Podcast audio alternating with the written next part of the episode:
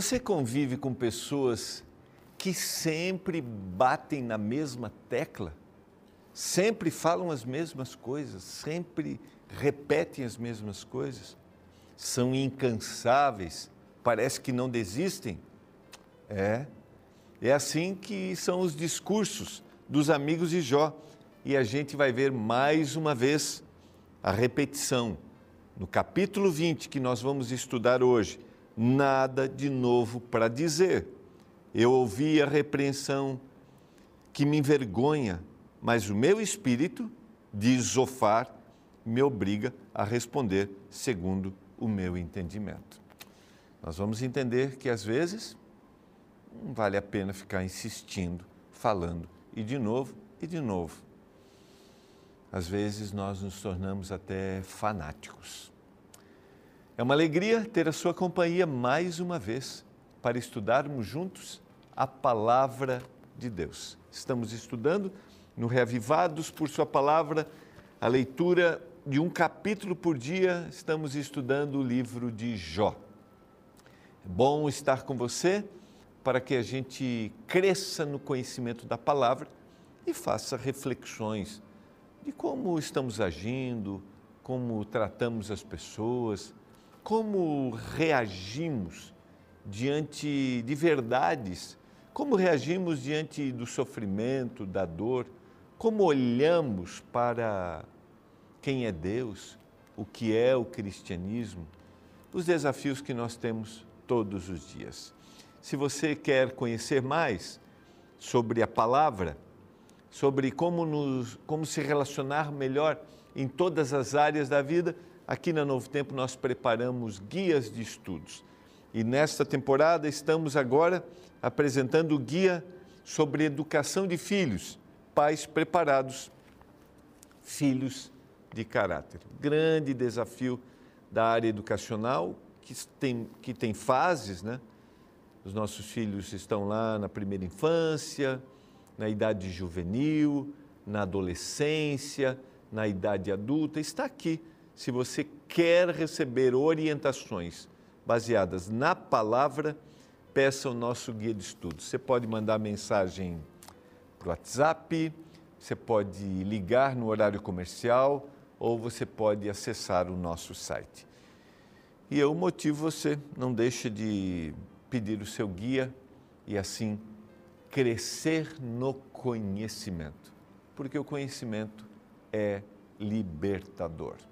Lembrando, você que acompanha programa Reavivados por Sua Palavra, não esqueça de compartilhar com seus amigos. A gente está lá no Deezer, no Spotify.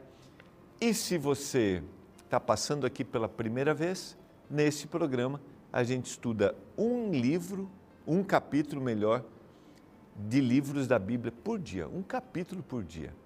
Então, se você quer conhecer, abra seu coração. Estamos estudando o livro de Jó um livro que tem a maior parte dentro de uma estrutura poética, uma repetição de discursos de amigos que têm uma visão equivocada a respeito do sofrimento e contestam Jó, o personagem que está sendo apresentado como foco, porque ele é fiel a Deus e não entende por que está sofrendo, porque perdeu sua estrutura familiar, suas, seus bens e agora está perdendo também a sua saúde. É a vida como ela é. Todos nós estamos suscetíveis aos inesperados, às dores. A gente vai para o intervalo e na volta vamos estudar juntos o capítulo 20 do livro de Jó.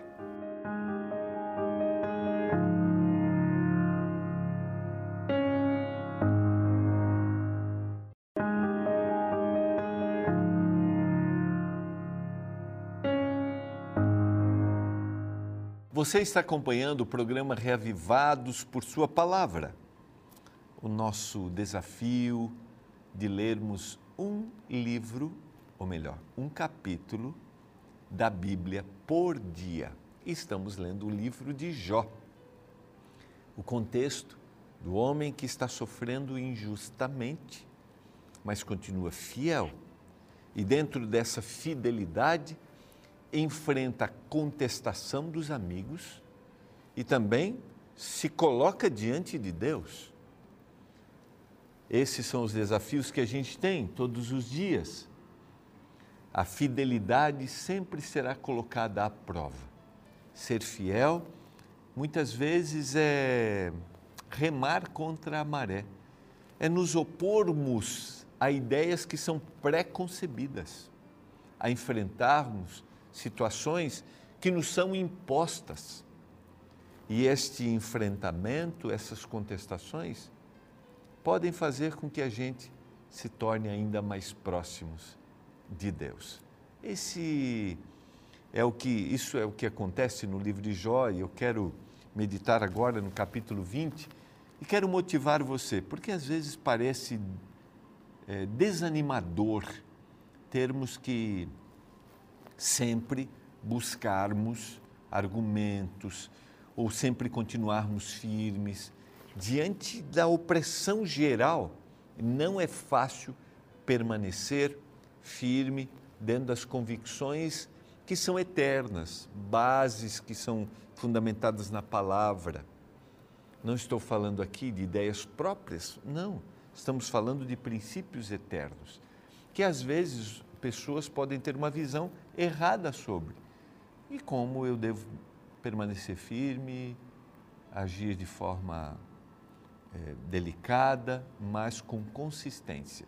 E agora, depois de Jó dizer diante, no capítulo 19, que diante de toda dor e sofrimento ele acredita que o Redentor vive e que um dia se levantaria, volta Zofar, descrevendo as calamidades dos perversos. Qual é o objetivo de Zofar aqui? Um dos amigos, o amigo mais jovem, é dizer para Jó assim: Jó, tá aí, ó. Eu vou tentar te convencer mais uma vez. Olha o que acontece com os perversos, para ver se você se atina, para ver se você se dá conta. E aqui a gente tem. Ele mostra que a vida dos perversos é breve, ele mostra que o prazer que os perversos têm é temporário e que a morte será dolorosa. Eu quero ler alguns versos aqui. Quando a gente usa a expressão perversos, dentro do contexto bíblico, é aqueles que rejeitaram, que não amam a Deus, que não estão ligados a Deus. Nos versos iniciais, os dois primeiros versos, ele diz assim: Então respondeu, as, é, respondeu Zofar, o na, Namatita, visto que os meus pensamentos me impõem resposta, eu me apresso. Essa descrição é muito interessante, né? Então ele está ouvindo aquilo que a gente já falou aqui. Ele está ouvindo para dar uma resposta. E essa não é a boa escuta, tá? Ouvir para dar respostas significa que você não absorveu o pensamento que foi colocado. E a gente, quando vai ouvir alguém, a gente tem que estar atento a essa fala. Tá? E, e, essa fala é atenta quando a gente não se prepara para apresentar a resposta. Então ele diz assim: visto que os meus pensamentos me põem resposta, eu me apresso. Então, e, a, o apressar faz com que a gente fale o que a gente não deveria falar. Eu ouvi a repreensão, que me envergonho, mas o meu espírito me obriga a responder segundo o meu próprio entendimento. Talvez aqui esteja uma revelação da, do equívoco que os amigos fazem, no caso aqui é Zofar, quando a gente quer responder segundo o nosso entendimento. Quando, em realidade, respostas diante da dor e do sofrimento, às vezes nem precisam ser dadas, e se forem dadas, devem acolher, e se forem dadas, eu tenho que pedir que o Espírito de Deus me dirija para essa fala. Por isso, às vezes a gente se equivoca e a gente, ao invés de ajudar, de acolher, a gente afasta ainda mais. E agora, diante desse discurso inicial, vou falar o que eu penso, eu não estou conseguindo suportar aqui tudo que você está falando. Aí ele começa a falar a respeito da vida breve dos perversos. É, é interessante que quando a gente pega, eu já falei isso em outros discursos, a gente faz uma análise sobre é, é, o teor do, desse discurso, a gente vê que tem fundamentos. Né? Por exemplo, o júbilo dos perversos é breve e a alegria dos ímpios momentânea. É isso, é assim, está tudo certo. Vai depender do o que a gente avalia como breve e momentâneo. Se a gente pensar que 70, 80 anos na vida, a vida é, passa muito rápido e realmente passa, a Bíblia apresenta isso, é, a vida dos perversos, a alegria e o júbilo deles é momentâneo e breve. Está certo isso. Mas não está certo dizer isso para Jó, porque Jó não é o, fa, o, o, o foco, ou não deveria ser. Ele diz no verso 4 assim: Ainda que a sua presunção remonte aos céus e a sua cabeça atinja as nuvens. Ainda que o perverso se ache é, é breve, é rápido, passa. Como seu próprio esterco apodrecerá para sempre. Os que conhecerem dirão: onde está? Então ele está dizendo assim: é nada, não tem valor nenhum. Voará como um sonho e não será achado. Será afugentado como uma visão da noite. O princípio a respeito da, da vida longe de Deus, que é uma vida sem significado, uma vida perversa, faz sentido, tem sentido, mas não para este foco, não para esta ocasião, não para este homem. Reflexões para a gente. Por que estamos falando algumas coisas para determinadas pessoas? Se o nosso o nosso público não é aquele, eu já citei isso em algum outro discurso. É como se a gente falasse sem sentido. Mas por que Zofar está fazendo isso? Porque está falando do seu próprio entendimento. Porque está falando de forma apressada. Porque não conseguiu ouvir. É para a gente pensar. Por que não temos conseguido ouvir? Porque estamos apressados? Ou porque estamos falando pelo nosso próprio entendimento? Agora, a partir do verso 12, ele vai dizer que o prazer que esses perversos têm é temporário. Ele diz: ainda que o mal lhe seja doce na boca, e ele o esconda debaixo da língua, e o saboreie, e não o deixe antes, o retenha no seu paladar, contudo, a sua comida se transformará nas suas entranhas. Engoliu riquezas, mas vai colocá-las todas para fora. Deus as lançará. Veneno de áspide sorveu, língua de víbora, de víbora o matará. Tudo que ele fez, ele está dizendo, tudo que o perverso assimilou, vai fazer com que tudo isso volte, tudo isso mate. Devolverá o fruto do seu trabalho e não engolirá do lucro da sua barganha não tirará prazer nenhum. Oprimiu e desamparou os pobres, roubou casas que não edificou.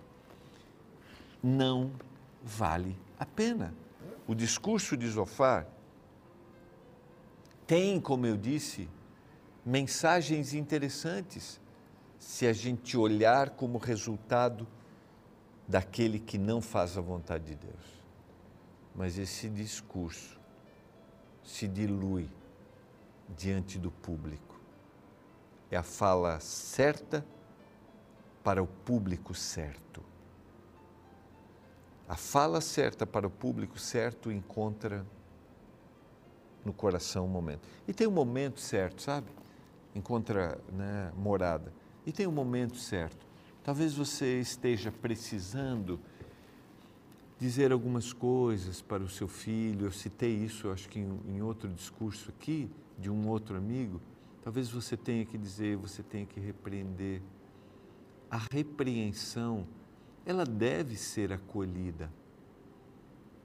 A repreensão correta, ela deve ser acolhida. Se alguém me repreende, se alguém me orienta, eu devo ter o coração aberto para isso. Agora, aquele que me repreendeu, aquele que me, que me, né, me chamou a atenção, ele deve fazer isso de forma equilibrada e analisar o meu contexto, se aquele é o momento para que ele fale, se a estratégia é aquela. Porque você pode estar certo, não é o caso dos amigos, tá? Mas você pode estar certo, mas este não é o momento. Então toda a sua fala não faz sentido. Mas fazendo reflexões, não faz sentido a vida daquele que não faz a vontade de Deus. Ele continua dizendo lá: na plenitude da sua abastança, vai se ver angustiado. Toda a força da miséria virá sobre ele. Para encher a sua barriga, Deus mandará sobre ele o furor da sua ira, que por alimento mandará chover sobre ele. Se fugir das armas de ferro, o arco de bronze o transpassará. Ele arranca as suas costas a flecha, e esta vem resplandecente do seu fel, e haverá assombro sobre ele. E agora, o verso 26, todas as calamidades serão reservadas contra os seus tesouros. Fogo não assoprado o consumirá, fogo que se apacentará do que ficar, do que ficar na sua tenda. Ele está falando agora do resultado final, da morte dolorosa. Os céus se lhe manifestarão a sua iniquidade e a terra se levantará contra ele. As riquezas da sua casa serão transportadas, como águas serão derramadas no dia da ira de Deus. Tal é, da parte de Deus, a sorte do homem perverso. Tal é a herança que Deus dará a esses que não fazem a sua vontade. Eu quero falar para você nesse momento que talvez esteja construindo uma vida longe dos caminhos de Deus. Eu quero falar para você nesse momento que talvez esteja fazendo negócios que não sejam corretos. E às vezes você até arruma justificativas, porque às vezes nós, em práticas erradas, nós comparamos a nossa prática com uma prática errada maior para justificar. Ah, mas Fulano faz isso, mas eles fazem isso. Eu quero dizer para você que não vale a pena a gente construir uma vida, não vale a pena a gente crescer financeiramente, alcançar as coisas de forma ilícita, de forma errada. Vale a pena dormir em paz todas as noites. Então, se por um acaso eu estou falando para ti, você está passando por aqui, você tem feito tem construído a sua vida da forma errada, é hora de parar, é hora de dizer não, porque não é um ato vingativo aqui de Deus, mas é o resultado de uma própria escolha. Deus dará para cada um segundo aquilo que ele escolheu, segundo aquilo que ele desejou tudo que nós plantamos, nós vamos colher, não tem como fugir dessa regra natural. Agora lembra, o discurso de Zofar perde o seu sentido, porque não está fazendo de forma clara, com bom entendimento. E eu quero fazer isso de forma carinhosa com você. As repreensões de Deus são para nos salvar porque são repreensões que são recheadas do seu amor, que são conduzidas por sua graça. Se as orientações de Zofar fossem levadas com graça, com carinho, e se ele se abrisse ao diálogo com Jó, ele entenderia que esse discurso não é para Jó. Porque as palavras de Deus são palavras pessoais. Deus fala ao nosso coração de forma pessoal, porque Ele sabe o que nós precisamos. Eu quero orar para que o Senhor nos dê sabedoria para falarmos da forma correta. E que o Senhor também nos dê entendimento quando precisarmos absorver repreensões. que são corretas, que são amorosas, que são para salvar. Pai, obrigado por Sua palavra.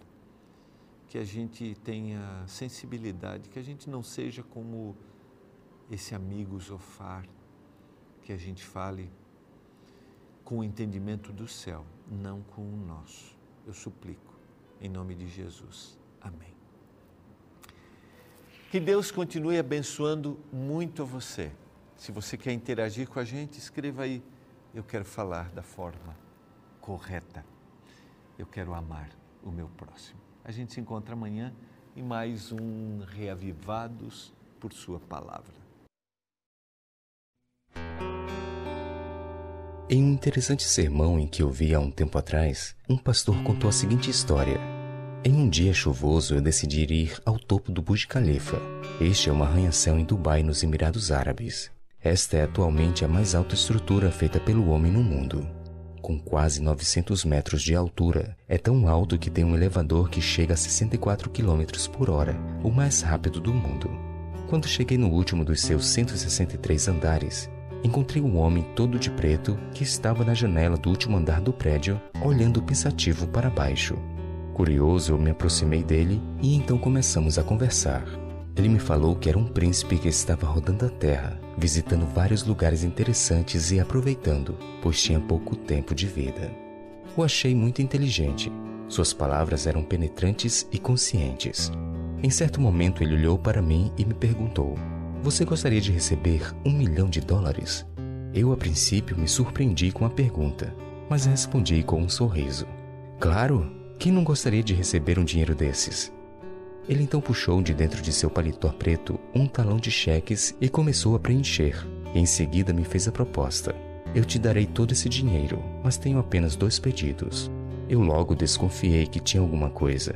Ninguém oferece um valor deste de graça. Então, meio cético, perguntei quais eram os requisitos. Ele prosseguiu: O primeiro requisito é que você precisa gastar todo esse dinheiro em um mês. Um mês para gastar um milhão de dólares? Eu não achei este desafio lá muito difícil. Porém, acrescentou ele: Quando o mês se findar, você deverá voltar neste lugar e se atirar deste prédio e se suicidar juntamente comigo. Não acreditei que ouvi tal coisa. Que pedido estranho era esse? Eu rapidamente me afastei de perto dele pensando: do que adianta aproveitar um mês da vida se terei que sacrificar todos os outros anos que posso viver pela frente? No final do sermão, o pastor explicou que aquela história nunca havia acontecido com ele. Era apenas uma parábola construída para alertar sobre o perigo do imediatismo, a tolice de sacrificar o futuro pelo prazer de um momento. Este é o tema que encontramos no capítulo 20 do livro de Jó. Nesta sessão, Zofar, o Namatita, fala sobre a fugacidade da vida de pessoas perversas. No verso 5, ele declara que o júbilo do perverso é breve e a alegria dos ímpios momentânea. Você concorda com as palavras de Zofar? Pare e pense em quantos indivíduos sacrificam a longevidade pela curiosidade momentânea. Quantas tristes histórias de saúde perdida, casamentos rompidos, filhos abandonados, tudo por causa de prazeres passageiros. Sabe, no plano espiritual o prejuízo é ainda maior, pois muitas pessoas perversas sacrificam a eternidade pelas glórias efêmeras e passageiras deste mundo fugaz.